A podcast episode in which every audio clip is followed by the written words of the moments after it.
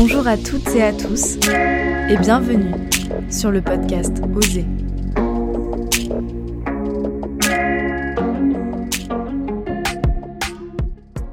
Bonjour à toutes, je suis très heureuse de vous retrouver au micro du podcast Oser en partenariat avec euh, l'association Le Cocon Solidaire pour parler du thème de l'autocensure.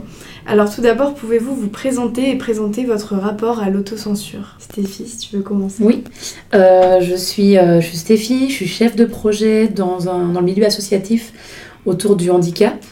Et mon rapport à l'autocensure, c'est que moi, c'est surtout au niveau professionnel où euh, je me suis souvent euh, privée de postuler à des postes à responsabilité. Je pense du fait d'un manque de légitimité et de crainte d'aller sur ce genre de poste parce que je suis entourée de cadres masculins. Merci. Alexia euh, donc moi je suis Alexia Faure, j'ai créé ma société qui s'appelle Un pas à deux il y a plus de deux ans et demi maintenant.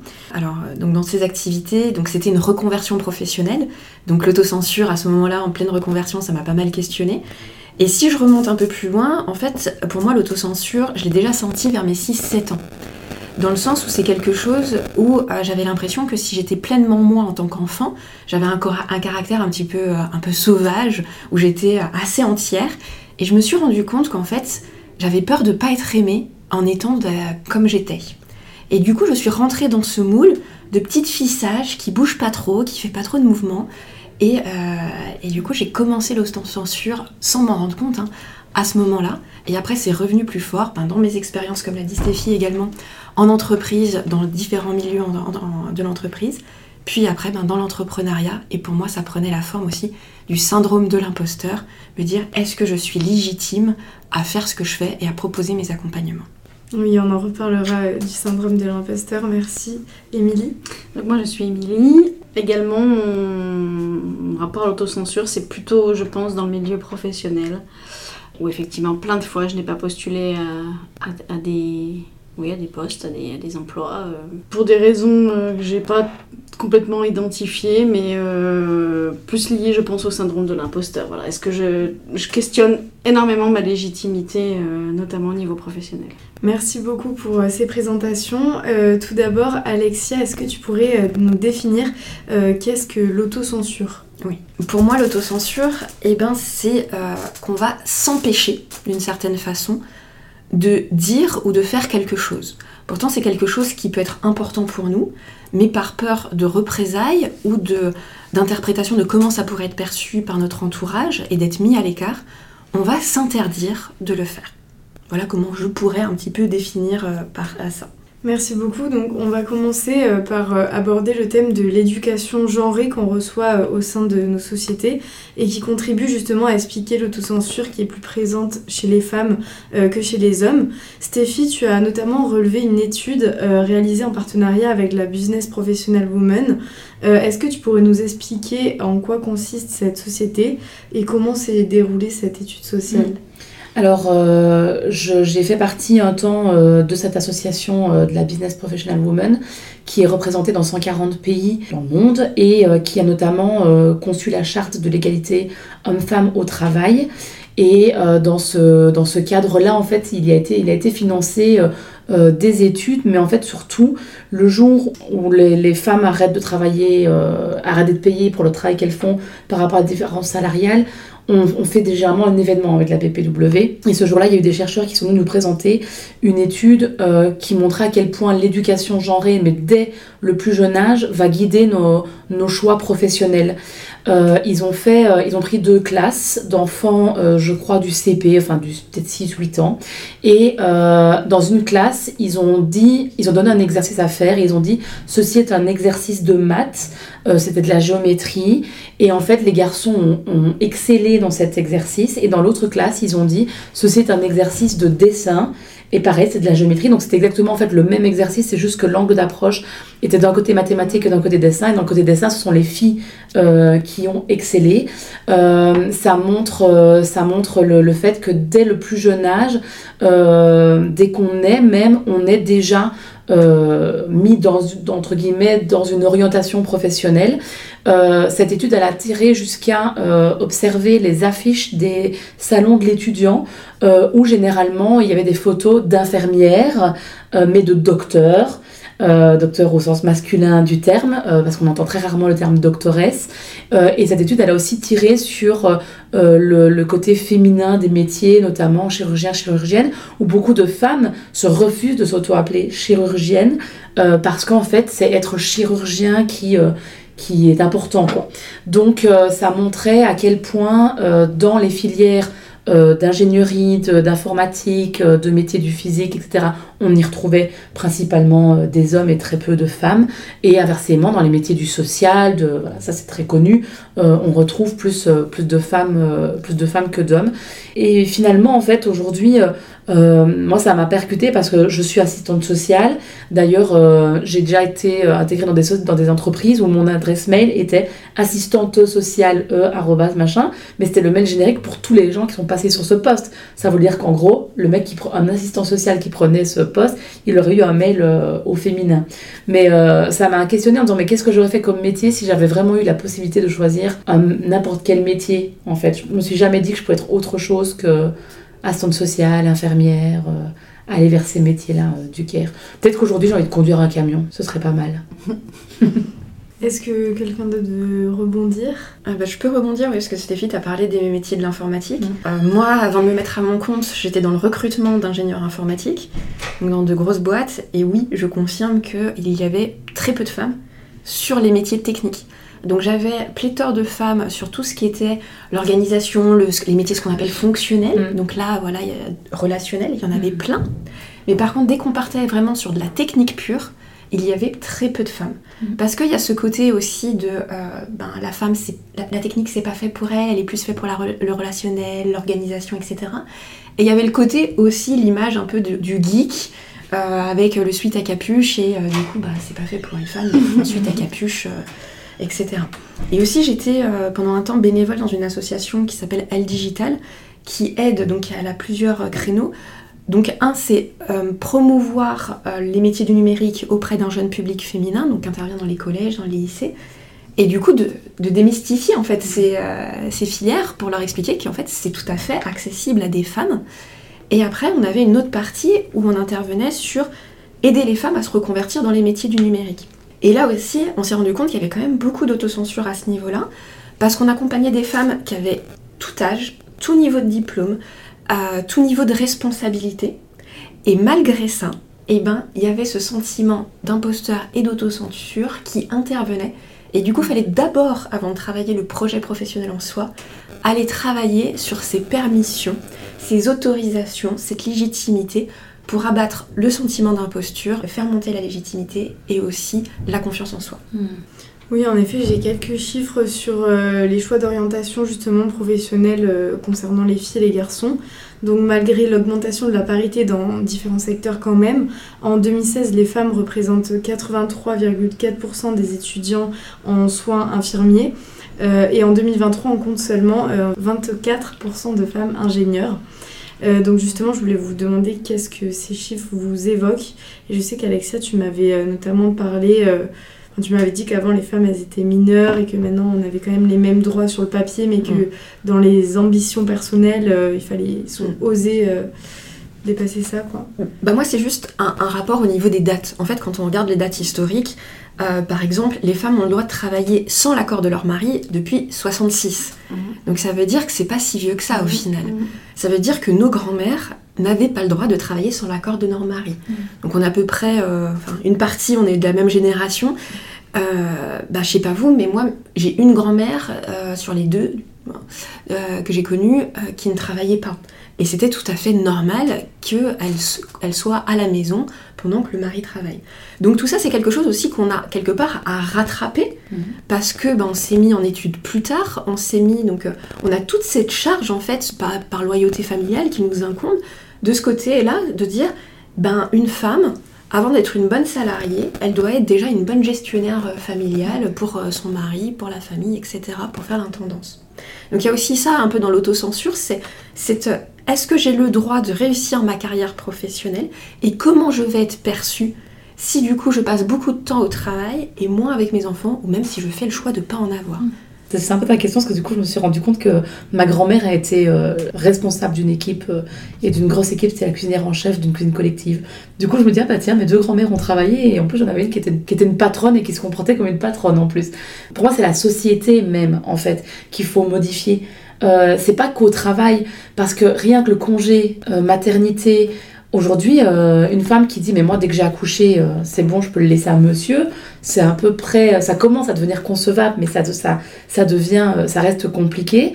Et, et c'est vrai que les dates, elles sont très récentes. Il y a une date qui est encore plus récente, mais je l'ai plus vraiment en tête avec le, le compte bancaire. je crois que c'est même passé après ça. Le compte bancaire c'était 65.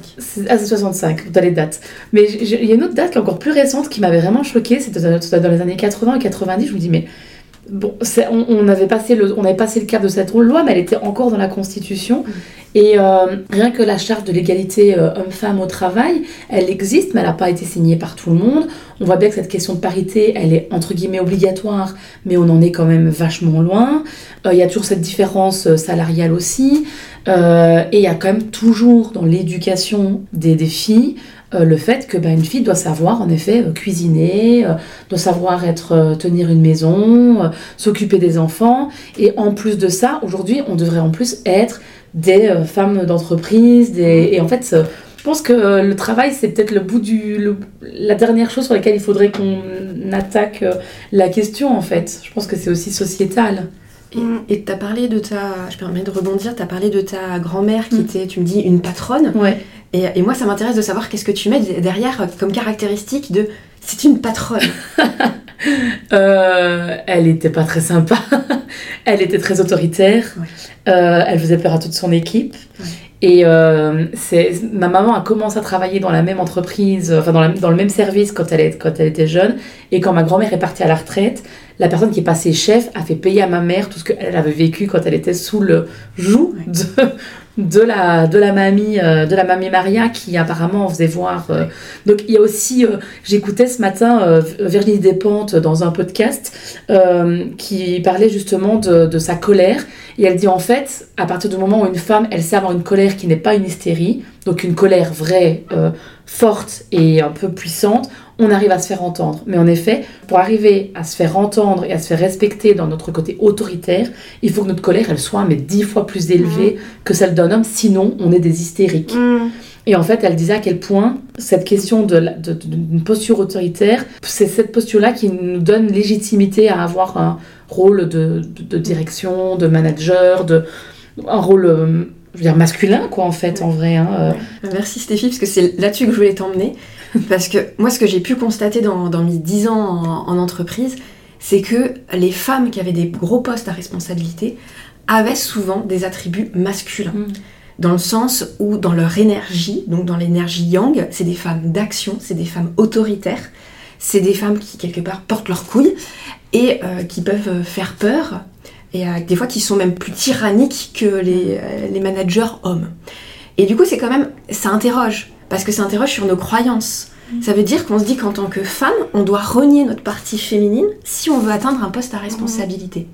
Donc au niveau de l'autocensure, c'est quand même fort comme, euh, comme acte de dire pour avoir un poste à responsabilité, je dois renier une partie de moi. Et je ne peux pas manager si c'est dans la douceur. Mm. J'ai un exemple un peu contradictoire avec ça. Enfin, moi, je suis managée par une femme qui part à la retraite, donc a de nombreuses années d'expérience de management. Là où je te rejoins, c'est effectivement, c'est une femme d'action. Elle dit vraiment ce qu'elle pense. Elle est un peu dirigiste parfois, mais quand même, je trouve qu'elle a un côté très maternante. Et là, on est en passation avec un nouveau manager qui est beaucoup plus jeune, il a mon âge, donc il est beaucoup plus jeune, qui est un homme, effectivement, et qui va être beaucoup moins dans le cocooning. Et c'est ce qui fait très peur à mon équipe, parce que mon équipe euh, craignait à la fois ce côté autoritaire, qui est très masculin, mais à la fois était très, très, très maternante. Donc je crois qu'une femme manager, ça dépend de son caractère, mais elle reste quand même un peu. Euh, un peu maternante. Enfin, moi, j'ai cet exemple où c'est même trop. Moi, des fois, je la trouve justement trop mm. maternante et, je dis ça, puis ça se trouve, elle serait juste autoritaire. Je vous dirais, elle nous, saoule, elle est, pas, elle est froide, elle est pas, elle est pas accessible. Est-ce que derrière maternante, tu mets contrôlante? Ouais, un peu. Mais ça, contrôlante, c'est plus euh, une caractéristique masculine? Pas, pas, forcément, mais il y a le côté, euh, pour moi, dans maternant, il y, y a, un côté euh, bienveillance et d'aller avec.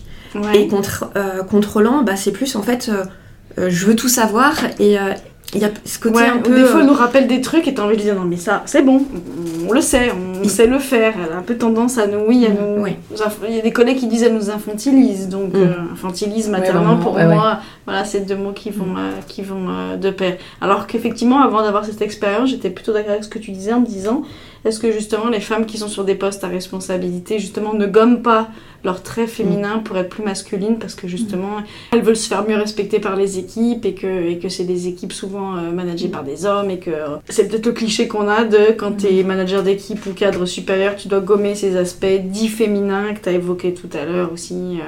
Euh, qu'on attend dans le social, euh, maternante, plus, plus plus attentive, plus bienveillante, pour aller sur des choses plus dures. Parce que moi j'ai souvent aussi entendu, je sais pas ce que vous en pensez, sur euh, ouais, elle est un peu peau de vache, elle est hyper dure, mais parce que comme c'est très dur pour une femme d'être à un poste à responsabilité, elle en a beaucoup bavé, ça a été très difficile. Du coup maintenant elle est hyper dure avec tout le monde et du coup elle est un peu, on ne voit que ce côté un peu dur, froid, etc. Et, et je sais pas si c'est vrai, si c'est qu'un cliché, si c'est J'ai envie de dire, plus on monte dans les, dans les strates de l'entreprise, plus au final, les femmes se retrouvent un peu seules face aux hommes. Donc il y a Mm. peut-être aussi cet environnement-là. C'est que si du coup, elles veulent être entendues, respectées dans leur, dans leur position, eh ben, euh, du coup, elles se mettent au même niveau que Mm. euh, les hommes managers euh, Mm. qui sont à, à ses côtés. Ça me fait penser au film euh, avec Danny Boone et, euh, et Sophie Marceau de l'autre côté du lit, quand Oui. ils inversent leur rôle. Ouais. Elle prend la place de son mari qui est chef d'entreprise d'un- d'une d'un- d'une société de, de location de, de matériel de, D'engins, brilo- ouais, de bricolage, de travaux. Et, euh, et elle est au restaurant avec son patron. Et en fait, pour se mettre au niveau de son patron, elle commande une entrecôte qu'elle mange avec une quantité de frites ab- absolument hallucinante tout en buvant une bouteille de vin. Enfin, elle se met vraiment en mode masculin et elle finit avec un cigare et, euh, et un digestif. Euh, et, et apprend une glace et lui, il est là très étonné parce que voilà, c'est une c'est une femme et en plus euh, elle a un côté euh, très féminin euh, Sophie Marceau. Mais en plus là un côté aussi très très charismatique. Et elle va jusqu'à draguer un de ses associés et avoir une posture très dominante sur lui. Enfin vraiment elle prend ce rôle de chef d'entreprise mais avec son côté tout masculin. Et ça me fait vraiment penser à ça où on doit quand on prend des postes à responsabilité justement porter nos couilles et, Mhm. montrer qu'on est capable aussi de ça. Et, et- et je, ça me faisait, je réfléchissais à qui étaient mes anciennes euh, chefs et responsables. Et vraiment, le peu de femmes que j'ai eues, il n'y en a vraiment que deux qui ont été des managers euh, qui n'ont pas, pour moi, gommé leur côté euh, féminin, qui n'ont pas eu une posture masculine, justement, qui sont restées euh, elles-mêmes, je crois, par rapport à leur vie privée. Donc, ce qui reste quand même rare, parce que j'ai quand même 12 ans d'expérience derrière moi et un nombre de postes assez important. Et c'est vrai que j'ai eu que deux cadres, deux chefs dans tous les chefs, parce que je parle de mes directions, de mes chefs de service, donc à tous les niveaux, qui avaient vraiment ce côté euh, bienveillant, euh, pas spécialement maternant, mais ça me choquait par que j'en ai eu d'autres qui avaient des postures, euh, qui avaient besoin d'être dans le contrôle, d'être dans l'autorité, euh, même vestimentairement en se tenant euh, très masculin. Quoi. Ah ouais, prendre des postures très masculines. euh, Mais c'est ça, hein. au niveau de la communication non verbale, c'est impressionnant ce qu'une femme à responsabilité peut être amenée à dégager rien que par sa communication non verbale, voire sa communication verbale, pour justement prendre de la place. Ouais. Et je sais pas si vous avez fait les expériences, je sais plus qui c'est qui nous avait dit ça, j'avais assisté à une, à une conférence sur, euh, euh, dans un incubateur pour, euh, pour femmes, où il disait qu'en fait, si on se mettait dans une position un peu euh, debout, un peu en mode de super-héroïne, les jambes un peu écartées et les mains sur les poings, donc on prenait pleinement notre place, qu'on se tenait droite, et ben en fait, dans cette posture-là, et ben on gagnait en énergie et Mhm. quelque part en puissance. Ouais. C'est la posture badass. Ouais, C'est ça. Voilà. Et il y avait vraiment ce côté de euh, on prend sa, pla- sa Mm. place, on prend sa puissance. Et finalement, c'est une posture qui est plus facilement un peu euh, attribuée à, à des hommes. Quand on les voit, nous on est souvent bah, jambes croisées parce qu'il y a la jupe et compagnie. Et les hommes, ils sont plus euh, en réunion, les jambes ouvertes, à se tenir les épaules larges, à s'étirer pendant les, les réunions. à- Ils prennent plus de place, quoi. Leur présence est plus impactante. Bah, comme la dernière étude euh, qui a été faite que les hommes dans le métro euh, prennent deux places. mm. parce qu'ils ne, ils, ils- ils ne savent pas s'asseoir en, en serrant les genoux. Euh, c'est, il y a une étude en ce moment qui est sortie genre il y a deux semaines et je me dis ah ben ok je suis pas la seule à me rendre compte que quand ils s'assoient ils prennent blindé de place mais il y a quelque chose de ça hein, qu'un homme il prend de la place quoi hein, vraiment euh, à, à plusieurs à plusieurs niveaux ouais c'est vrai Donc on va rester dans le monde du travail. Euh, actuellement, moins de 4% des postes de direction des entreprises du CAC 40 sont dirigés par des femmes. Émilie, est-ce que tu pourrais nous partager ta réflexion sur la place des femmes dans le monde de l'entreprise? Euh, moi, j'ai assisté il y a au mois de mars pour cette fameuse journée des droits de la femme à une conférence euh, assez intéressante où effectivement il ressortait que ça rejoint un peu ce que tu as dit tout à l'heure, Stéphie, sur le fait que euh, le match il est un peu déjà joué d'avance et qu'en fait l'organisation euh, en entreprise elle est pensée euh, par les hommes pour les hommes. Et qu'en fait à l'heure actuelle les femmes qui vont prendre des, des, positions de management ou, dirigeantes on leur demande de s'adapter, de se mettre au niveau des hommes parce que c'est la façon dont ça a été organisé.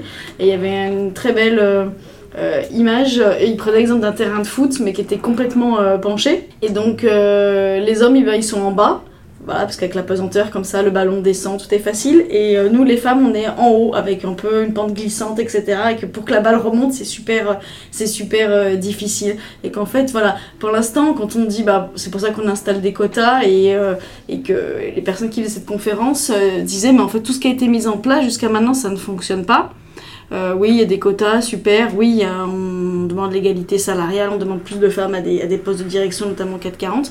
Et pourquoi ça fonctionne pas? Pourquoi elles sont toujours que 4% C'est parce que euh, les règles du jeu sont, pas bonnes et qu'en fait, il faut pas essayer de mettre des quotas ou essayer de dire aux femmes faites comme les hommes pour prendre des positions de pouvoir, et qu'en fait, il faut redéfinir comment ces règles sont faites et comment on peut accéder à des postes. Euh, pour moi, en fait, les postes de direction, c'est trop genré. Et euh, il y avait un autre exemple, pour finir, où il disait, voilà, euh, par exemple, avant dans euh, Postier, c'était que, que, des hommes, parce que les sacoches de, de, courrier étaient très très très lourdes, donc on se disait, ben, les femmes peuvent pas les porter. Là, comme c'est pensé pour schématiser, on pourrait dire, ben, il faudrait que les femmes deviennent aussi costaudes et fortes que les hommes pour pouvoir les soulever. Ben non, en fait, la solution, c'est de trouver des petits systèmes de comme les trolleys là comme les comme les, les chariots etc pour qu'en fait le courrier soit posé sur des trucs qu'on puisse faire rouler et que les femmes puissent le faire. Et en fait c'est l'idée de se dire on essaie là on demande aux femmes de s'adapter à des à des métiers d'hommes mais en fait il faudrait que le métier soit non genré et qu'il puisse être fait euh,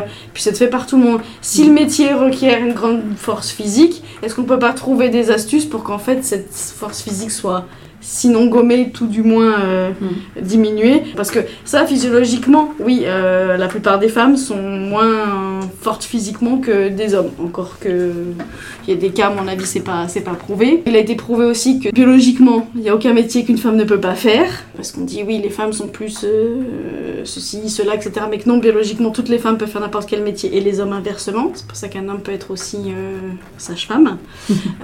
Voilà, et que donc, apparemment, c'est pour ça aussi qu'aujourd'hui ça ne fonctionne pas et qu'on va rester sur 4 femmes au 4,40, 4%, parce que parce que c'est demander un, un, effort qui n'est pas normal et qu'en fait le, le, but ce serait vraiment de repenser ce que tu disais tout à l'heure en disant c'est la société il faut mmh. repenser donc c'est encore un, un encore plus grand euh, travail je sais mmh. pas si ce sera un jour euh, possible mais euh, mais voilà et qu'ils n'étaient pas très optimistes sur l'évolution égalité homme-femme bah, quand je disais que j'irais bien conduire un camion en ouais, vrai ça a toujours été enfin j'adore j'adore le monde de l'automobile et euh, j'ai toujours euh, une admiration pour les poids lourds. Et j'ai toujours, me suis dit, un jour, je conduirai un poids lourd. Mais jamais, je ne me suis dit, enfin, je me le dis là depuis quelques années, mais à 18 ans, jamais je me suis dit, en fait, je vais passer mon permis poids lourd parce que je veux pouvoir conduire des poids lourds. Parce que déjà, euh, quand on commence à passer son permis, on entend les premières phrases du style les femmes ne savent pas conduire. Mmh. Alors, euh, pour l'instant, mes voitures n'ont jamais de grade jusqu'à ce qu'un homme la conduise à ma place. Euh, big up à mes ex qui ont. Voilà. Et, euh, et en plus de ça, quand on parlait de, de conducteur d'engin de poids lourd, on me disait. Euh, oui, mais tu te rends compte qu'une fois que tu arrives au, au, lieu de livraison, c'est toi qui dois te charger la livraison. Mmh. Mais moi, je sais conduire un Clark, il n'y a pas de problème. Mais, en, mais du coup, comme si euh, déjà il faut le conduire, mais en plus il faut le charger. Et toi, avec tes petits bras de gonzesse, tu peux ouais. pas charger un camion. Oui, bah tu m'as pas vu faire un déménagement de 5 étages à 5 étages, donc euh, avant de parler, tu me regarderas. Et donc là, je suis en pleine reconversion professionnelle, et je vous dis que si le projet sur lequel je suis ne fonctionne pas, en vrai, je conduis un camion dans un an, quoi, c'est obligé. Parce que je me suis toujours dit, pourquoi je, pourquoi, pourquoi je peux pas? Alors on en voit de plus en plus, hein, maintenant des femmes au volant de, de, de camions, donc ça se démocratise, mais c'est aussi quelque chose, quand je dis que c'est sociétal, bah, quand on commence ouais. son permis et qu'on entend les femmes savent pas conduire, bah, ça nous passe quoi comme message? Que les femmes, elles peuvent déjà pas être conducteurs de camions, elles peuvent pas être conducteurs d'engins, elles peuvent pas être sur des chantiers. Euh, c'est comme les, les- les femmes qui font des métiers hyper manuels euh, de, tra- de, de- de travaux, quoi. Du carrelage, c'est pointu, c'est fin. euh, pour autant, on voit très peu de femmes carreleurs. alors c'est qu'en fait, en vrai, c'est un métier que les femmes, elles peuvent. euh, elles, elles, je trouve, je pense qu'on serait bien meilleures que ces chers messieurs sur ce genre de boulot. Oui, un regarde, ça vient aussi de, de notre éducation. Oui. C'est que on va pas acheter un camion à une petite fille Mm. et on va pas acheter un une Barbie à un petit garçon. Et on a ce truc-là, en fait, de se dire que euh, nos jouets sont euh, sexualisés et du coup, ben, dès l'enfance, en fait, on nous met dans un moule en nous disant, ben, t'as des attributs féminins, du coup, tu dois jouer avec tel type de jouet, alors que peut-être que la petite fille, elle a très envie de jouer avec le camion. Et, et en fait, c'est ok. Et même là-dessus, il y a eu des études où en fait, ils se sont rendus compte que euh, on parle souvent de la femme multitasking qui est capable de faire plein de choses à la fois, et qu'en fait, c'est pas dû à la génétique, c'est dû en fait à cette éducation et à ces différences de jouets. J'ai lu ça aussi. Et qu'on ferait jouer les petits garçons avec les mêmes jouets qu'avec les petites filles, ils auraient aussi développé cette faculté-là. Donc au final, moi j'ai envie de dire, ben laissons les filles et les garçons jouer avec euh, ce qu'ils ont envie de jouer, et en fait, on va développer euh, en parallèle les euh, potentialités de chacun. Mm. Il y a aussi euh, d'autres freins auxquels euh, les femmes sont confrontées. On peut par exemple parler du plancher collant, du plafond de verre, euh, qui complique l'ascension professionnelle des femmes, donc là notamment en entreprise. Les femmes ont 33% de moins de chances que les hommes d'être conviés en entretien d'embauche. On constate aussi un syndrome de l'imposteur, qui est très présent chez les femmes. Alexia, est-ce que tu pourrais nous expliquer cette notion? Déjà, il y a, je rebondis juste là-dessus, c'est euh, il y a beaucoup de femmes qui se posent la question quand elles sont en couple, ai-je le droit de gagner plus que mon partenaire? Donc ça, c'est une question bah, qu'il y a beaucoup de femmes, et est-ce que mon partenaire va rester avec moi si je gagne euh, plus que lui, ou si j'ai un poste à plus grande responsabilité que lui? Il y a vraiment cette question-là qui, euh, qui peut se poser, donc il peut y avoir pas mal d'autocensure et d'auto-sabotage, de façon plus ou moins consciente hein, des femmes, pour éviter eh ben, d'arriver à un- salaire ou à une responsabilité plus haute que leur partenaire. Alors pour euh, en parler sur, sur le, le syndrome de l'imposteur, le syndrome de l'imposteur, c'est vraiment un doute. Alors douter de soi, tout le monde le fait, c'est normal. Si on le fait pas, c'est qu'il y a un, un souci à un moment donné, si on doute jamais de soi. Mais là où ça devient- va devenir symptomatique, c'est quelqu'un qui va douter tout le temps de soi, qui va tout le temps douter de ses capacités, euh, qui va tout le temps dire, ben, quand il y a un échec, c'est forcément sa responsabilité. Par contre, la personne, quand elle réussit, c'est forcément dû à la chance, à un événement extérieur. Et là-dessus, ce que ça va entraîner, eh ben, ça va entraîner plusieurs problématiques. C'est que déjà, la personne, elle va se mettre à travailler deux fois plus. Parce qu'elle a peur d'être remarquée, d'être démasquée, de se dire, oulala, ils vont se rendre compte qu'en fait, je suis pas compétente, je suis pas au niveau. Donc la personne, elle peut aller jusqu'à un épuisement professionnel qui peut aller jusqu'au burn-out. Et inversement, c'est que si la personne, elle se dit, oula, c'est totalement impossible pour moi, parce que souvent les personnes souffrant du syndrome de l'imposteur ont aussi le, souci de, de la femme parfaite, qui, euh, la perfectionniste, qui veut tout bien faire. Et comme elle se met des exigences qui sont tellement hautes et qui lui semblent inatteignables, elle va rentrer dans un cercle vicieux où là, elle va procrastiner. Et elle ne va plus pouvoir se mettre en action. Et du coup, ça va renforcer son syndrome de l'imposteur, vu qu'elle va dire, bah, tu vois, j'y arrive pas. Ça sert à rien que j'essaye, j'y arrive pas. Et là, du coup, bah, il va avoir une forte autocensure sur, euh, sur ces femmes-là, parce qu'elles vont être en mode, bah, de toute manière, c'est pas pour moi. J'y arriverai pas, je suis pas légitime, donc ça sert à quoi que j'essaye? Et Stéphie, toi, tu disais aussi que lorsqu'il y avait, euh, lorsque tu voulais postuler à des postes, tu avais plus de facilité à postuler à des postes euh, sur euh, lesquels il y avait écrit par exemple directeur, directrice. Euh, mais par contre, quand il y avait écrit que directeur, tu te sentais de suite un peu moins légitime. Alors bah, déjà, euh, postuler à des postes, direct- enfin, des postes de direction, déjà j'ai j'ai du mal à y aller alors qu'aujourd'hui j'ai les compétences pour le faire. Enfin, j'ai le diplôme qui, qui va bientôt le justifier, mais vu que je vais l'avoir, euh, je pourrais commencer à postuler. Mais c'est vrai que c'est vrai que quand le poste il est vraiment intitulé au, masculin, euh, je, me dis mais je, je, passerai pas quoi. Ça va me, ça va me bloquer. Euh, alors que les postes, on va dire plutôt chef de projet, chargé de mission, là je vais, plus facilement postuler disant c'est ok, je vais y aller. Alors après, je me force aussi, je lutte aussi contre ça. Parce que des fois, je postule à postes, je me dis, mais non, mais ils sont tellement hauts que laisse tomber. Mais en même temps, j'ai rien à perdre. Alors en fait, j'y vais. Bon, bah, très souvent, j'ai en effet pas de réponse. Euh, c'est surtout là en pleine recherche. hein. Tout à l'heure, j'étais en train d'essayer de regarder euh, pendant qu'on discutait, j'ai été recrutée sur un poste que j'ai attendu pendant un an.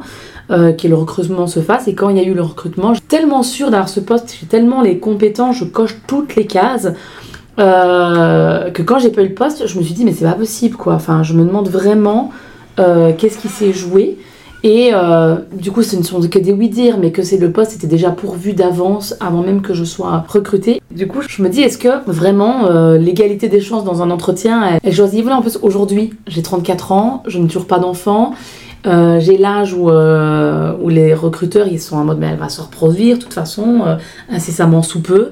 Donc je, vois c'est dur là de trouver du boulot. Pourtant il y a des offres. Je postule énormément mais j'ai très très très peu de retours et un des aspects aussi qui alimente l'autocensure des femmes aujourd'hui, euh, c'est le contexte euh, historique dans lequel on évolue.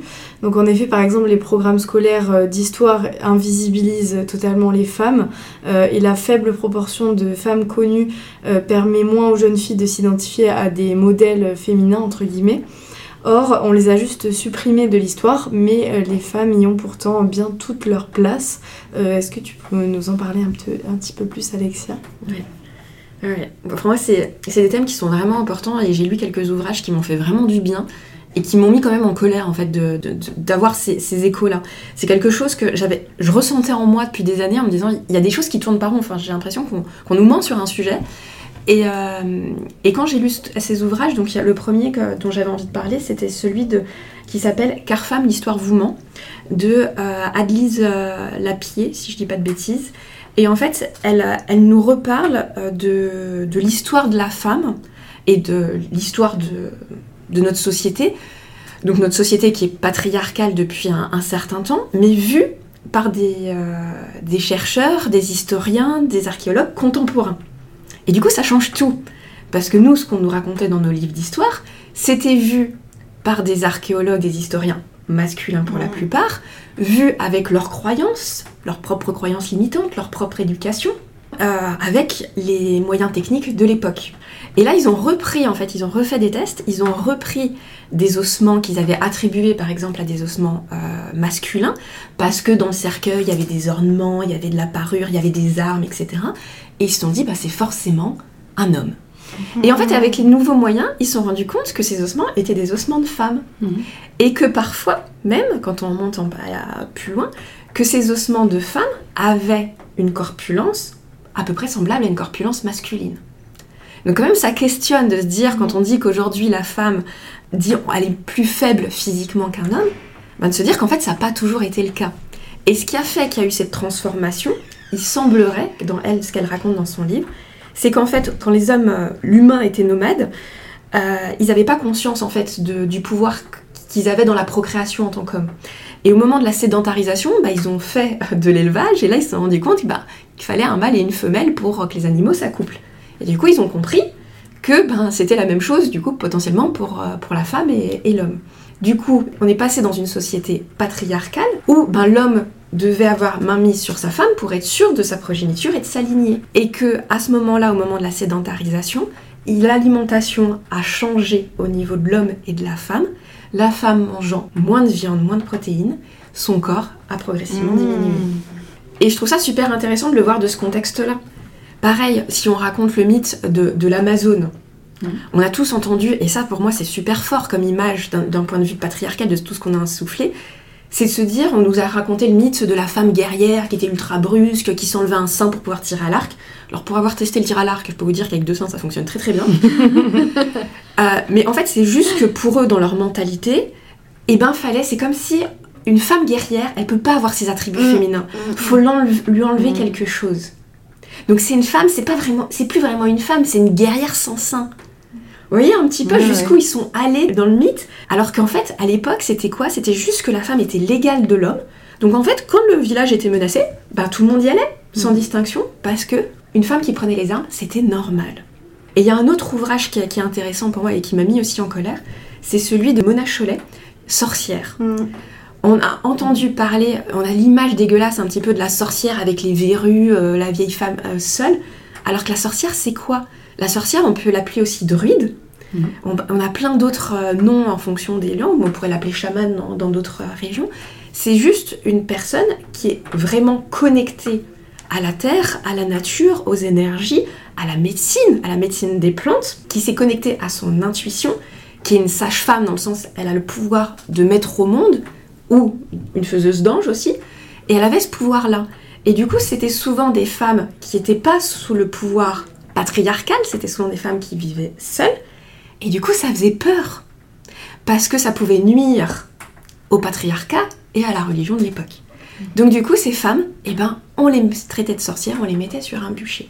Et du coup, on a, en tant que femme, on s'est auto-censuré et on s'est dit qu'on n'avait pas le droit de ressentir, pas le droit d'avoir cette connexion à la terre.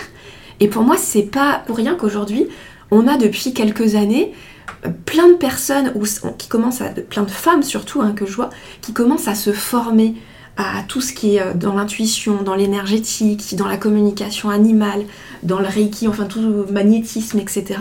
Et que ça commence à ressortir aussi par les plantes. C'est reprendre quelque part, c'est sa femme, la femme reprend sa place et reprend sa puissance personnelle. Mais ça aussi, c'est quelque chose où là, ça commence à sortir, mais je le sentais il y a quelques années, et moi la première, où c'était quelque chose, fallait pas en parler. On avait le droit de le faire chez soi caché, mais fallait pas l'exprimer quoi. De- avant de dire, j'ai passé plusieurs années avant de dire, ouais, euh, j'ai fait de l'énergétique et compagnie, parce que c'était comme quelque chose, c'était comme une honte, Mhm. quelque chose de, ben, comme si je faisais quelque chose de mal. Mhm. C'était quelque chose où faut pas le dire trop fort, il faut pas le dire avec n'importe qui. Ouais. On revient à l'histoire de la société en fait. hein. C'est la c'est toute la construction de la société jusqu'à nos jours qui en, où on en arrive aujourd'hui à faire des podcasts sur l'autocensure, sur le fait qu'il n'y a pas d'égalité homme-femme.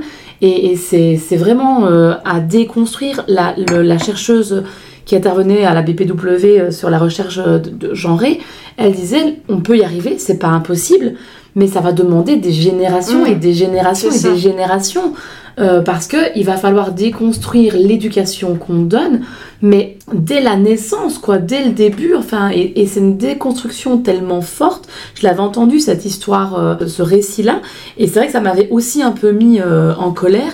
Mais comme ça me met en colère quand on, on- on apprend à 30 ans que Simone Veil, qui a- été la première femme présidente du Conseil de l'Europe, Ouais. et, et- et c'est incroyable. Et comment c'est possible qu'on l'apprenne aussi tard dans notre parcours, quoi. C'est, euh, je trouve ça hallucinant que les, on parle de Paul Bocuse, mais Monsieur Bocuse, il n'aurait pas cuit une pâte s'il n'avait pas connu euh, Madame Brasier, en fait.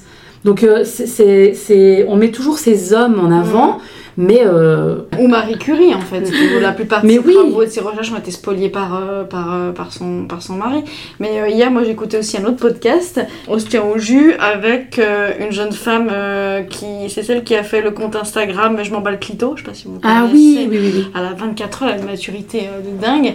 Et elle, elle a fait des études de cuisine, justement. Et et un trait très fou, c'est que bah, la cuisine, c'est un truc de nana. On cuisine des bons petits plats, la cuisine familiale, etc., etc., etc.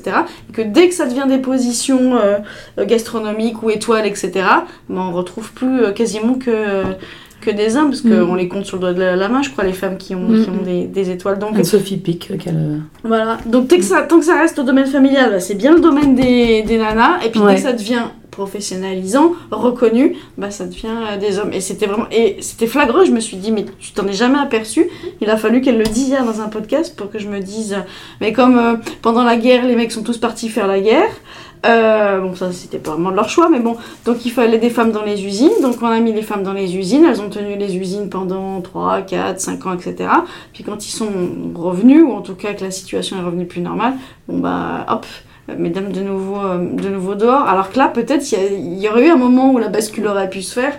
Après, c'est les années 40, je sais pas si la société elle était prête à, à ça, mais j'ai repensé aussi en, en préparant, enfin en réfléchissant à ce podcast, en me disant, mais il y a eu plein d'occasions comme ça où les femmes, elles sont venues, mais après, vite, on les a vite renvoyées euh, dans leur foyer. Donc j'ai l'impression qu'à chaque fois que les, les femmes puissent, peuvent prendre des positions, c'est parce que les hommes euh, sont défaillants euh, Mm. ou absents ou qu'il faille des, des conflits. Alors, faut pas souhaiter des, des, des guerres, mais là, on était content de les trouver, les dans la gastronomie, c'est vrai que voilà, c'est c'est prestigieux. Quand c'est prestigieux, c'est des hommes. Bah regarde, je peux faire le parallèle moi avec, euh, avec le monde équestre euh, où, où je baigne dedans. Dans les centres équestres, plus de 95% sont, sont des femmes, hein, Mhm. à, à petit niveau parce que bah, on peut euh, faire des tresses au poney, on peut faire les choses. Par contre, à... non mais on a cette image là encore. Ouais. Par contre, dès qu'on monte en, en niveau internationaux, ah bah là, il n'y a plus beaucoup de femmes. Pareil, dans les jockeys, Mhm. c'est qu'on ne parle pas de joquette, enfin, c'est Ouais. purement masculin. Par contre, il va avoir les femmes qui sont là pour aller entraîner les chevaux. Par contre, pour être au devant de la scène euh, de- euh, au moment du PMU, c'est messieurs qui sont là. Ah oui, ouais. oui, c'est vrai que les courses de chevaux, on voit jamais des, des Il y a très courses, peu de femmes euh, jockeys, ouais, officiellement. Même médiatisées, etc. Mm. Bah, merci à toutes pour euh, euh, tous vos échanges, toutes vos réflexions. Euh, pour finir, on constate quand même un mouvement d'émancipation des femmes qui tendent à se détacher justement de cette autocensure. Je pense par exemple à Kamala Harris, première femme et personne de couleur à occuper la vice-présidence américaine, à Christine Lagarde, présidente de la Banque centrale, ou encore à Christelle Heidman, PDG chez Orange, qui compte parmi l'une du coup des trois femmes directrices générales d'une entreprise du CAC 40. Euh, J'aimerais donc qu'on termine par vos solutions pour euh, lutter contre l'autocensure. Moi, je pense qu'il faut qu'on ose, quoi, en fait. Faut qu'on, faut, c'est déjà un travail, un travail individuel.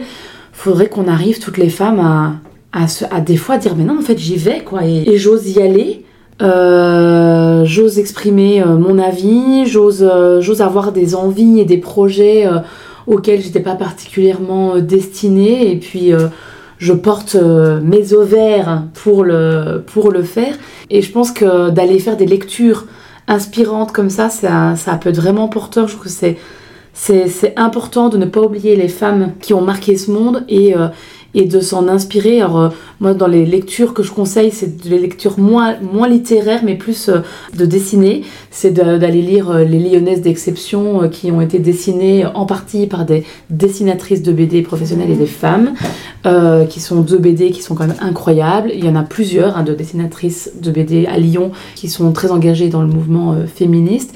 Et puis on n'a pas du tout parlé aujourd'hui de sexualité, mais si on veut aussi porter nos ovaires, il faut aussi qu'on affirme notre euh, sexualité, nos côtés euh, euh, parfois dominatrices ou nos côtés ras-le-bol de ces mecs dominants. Et, et je vous invite moi vivement à aller écouter des interventions d'Ovidie euh, ou de, de- qui, qui a écrit Mal baisé, euh, qui est une bonne insulte très, très accusatrice des femmes. En tout cas, moi, j'irai là-dessus. En tout cas, moi, ça me donne confiance d'aller d'aller me rappeler quand il y a des femmes d'exception et que derrière des grands hommes d'exception, il y a eu surtout des femmes. Merci. Ça, je suis tout à fait d'accord avec toi. Et c'est vrai que on n'a pas abordé, mais c'est vrai que le, le sujet de, de la sexualité, c'est vraiment un tabou et une vraie autocensure pour les femmes aujourd'hui. Et c'est vraiment des thèmes où il y a aussi besoin qu'elles reprennent leur, leur puissance à ce sujet et sans aucun, sans rien de péjoratif derrière. hein. Parce qu'on a vraiment cette notion des fois de puissance, pouvoir, de dire que c'est quelque chose de, de mal vu. Mais non, c'est vraiment reprendre son pouvoir personnel, cette capacité à faire en fonction de soi. Et moi, ce à quoi j'ai envie d'inviter les, femmes pour, euh, pour terminer, c'est euh, déjà de s'émanciper du regard de l'autre. En fait, on est dans une société où tout le temps on est dans cette crainte de si je fais quelque chose qui sort un peu du cadre, euh, comment ça va être perçu par ma famille, par mon entourage, par mes amis, etc. Et du coup, on dit ben non, en fait, j'ai pas envie d'être marginalisée, donc je reste dans le cadre. Et après, moi j'ai envie de dire, pour savoir si on doit faire ou pas cette chose-là, c'est de se reconnecter à soi.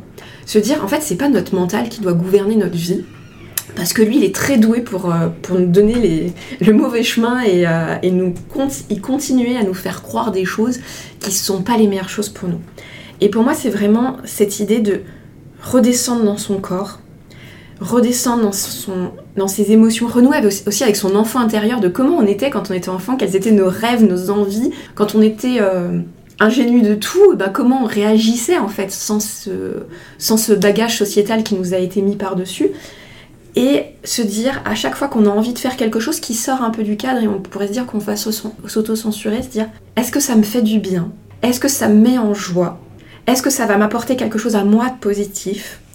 Si la réponse est oui, eh ben on le fait. Et peut-être que en faisant ça, on va ouvrir des voies à d'autres qui ont envie de le faire mais qui n'osent pas. Et c'est en osant et des fois être un peu visionnaire, un peu des fois en décalage dans un premier temps, en faisant un pas de côté, qu'on va permettre aussi à d'autres de, de nous suivre. Et pour moi, c'est vraiment ce côté aussi, commencer par soi pour aussi aller inspirer l'autre et, du coup aider d'autres femmes à sortir de, de, de cette société. Merci beaucoup. Moi, j'aurais dit tout à fait comme, euh, comme Stéphie, euh, d'oser, euh, travailler sur ses croyances limitantes Moi personnellement c'est ce que j'ai beaucoup, et à partir du moment où je pense qu'on les fait sauter, euh, ça aide grandement. Et sinon effectivement essayer de lire, d'écouter, il y a beaucoup de propositions euh, de ressources sur, euh, sur des femmes inspirantes qui effectivement ont réussi de grandes choses alors qu'on leur disait que c'était pas possible. Il y a un podcast qui s'appelle le podcast XXL, donc un peu ancien, qui est terminé, mais avec que des femmes entrepreneurs, donc pour les, les femmes qui ont envie voilà, de, de, de se mettre à son compte ou de créer son- euh, sa structure. Euh, mais pareil, il y a d'autres exemples, je pense, de femmes à qui on a dit plein de fois tu pourras pas y aller et qui ont, et qui ont réussi à le, à le faire. Mais oui, déjà faire ce premier travail sur soi, sur ses croyances limitantes. Alors, regarde de l'autre, c'est hyper compliqué. Je suis d'accord avec toi, mais euh, si j'y réfléchis à titre personnel, je sais pas si j'y arriverai, mais tout ça mis bout à bout, euh, ouais. C'est vraiment un travail progressif et d'être Oui. bienve- bienveillant envers soi-même. Parce qu'il y a vraiment ce côté aussi, moi je le vois quand, quand, quand je suis dans mes accompagnements, j'accompagne beaucoup de femmes et il y a des femmes qui me disent, quand je leur dis, ben, euh, la bienveillance c'est quoi pour toi? Elles me disent, ah mais moi je suis quelqu'un d'ultra bienveillant, euh, l'important pour l'autre. Et je lui fais, et envers toi? Mm. Et là je vois qu'il y a un ange qui passe Mm. souvent. Et je fais, bah oui, mais la bienveillance en fait elle commence par soi. Mm. Et en fait, si toi, ben, t'es pas tendre avec toi, tu te parles pas avec euh, des mots tendres, etc., et que t'es tout le temps dur, ben forcément, en fait, t'autorises quelque part de façon inconsciente les autres à te parler de la même façon. Et du coup, à te mettre dans une case, à, à t'enfermer dans quelque chose qui ne te correspond pas. Donc vraiment faire ce travail, et c'est vraiment par petites touches, par petits pas. On va pas dire, allez, euh, demain, euh, je me libère de tout et, euh, et, et- et basta la- l'autocensure. C'est vraiment un travail de fond, et en fait, progressivement, eh ben, on va s'autoriser de plus en plus de choses. Bah, Merci beaucoup pour euh, tous ces précieux conseils. On va clôturer le podcast euh, par la question signature. Quel adjectif qualifie le mieux les femmes selon vous? Émilie, si tu veux commencer. Oui, on avait dit force, guerrière. Ah, ça va, on est, parlaient. on est dans le même thème. Moi, Ouais. euh, j'en avais deux. J'avais la potentialité, en me disant que, que les femmes, elles ont vraiment un putain de potentiel et qui, qui a juste à besoin d'être, euh, mis en lumière, d'aller chercher cette pépite qui, euh, qui est là. Et l'autre mot que j'avais, c'était la douce puissance. Parce que pour moi, il y a vraiment ces deux mots euh, qui, qui sont vraiment très importants. C'est qu'on peut être dans une puissance, dans sa puissance personnelle, mais cette puissance, elle peut aussi être douce. Et je crois que c'est ce qui représente le mieux la femme. Du coup, j'avais puissante et, euh, et forte. Ben, on est toutes dans le même thème. Merci beaucoup pour euh, cet épisode très inspirant et à bientôt. Merci.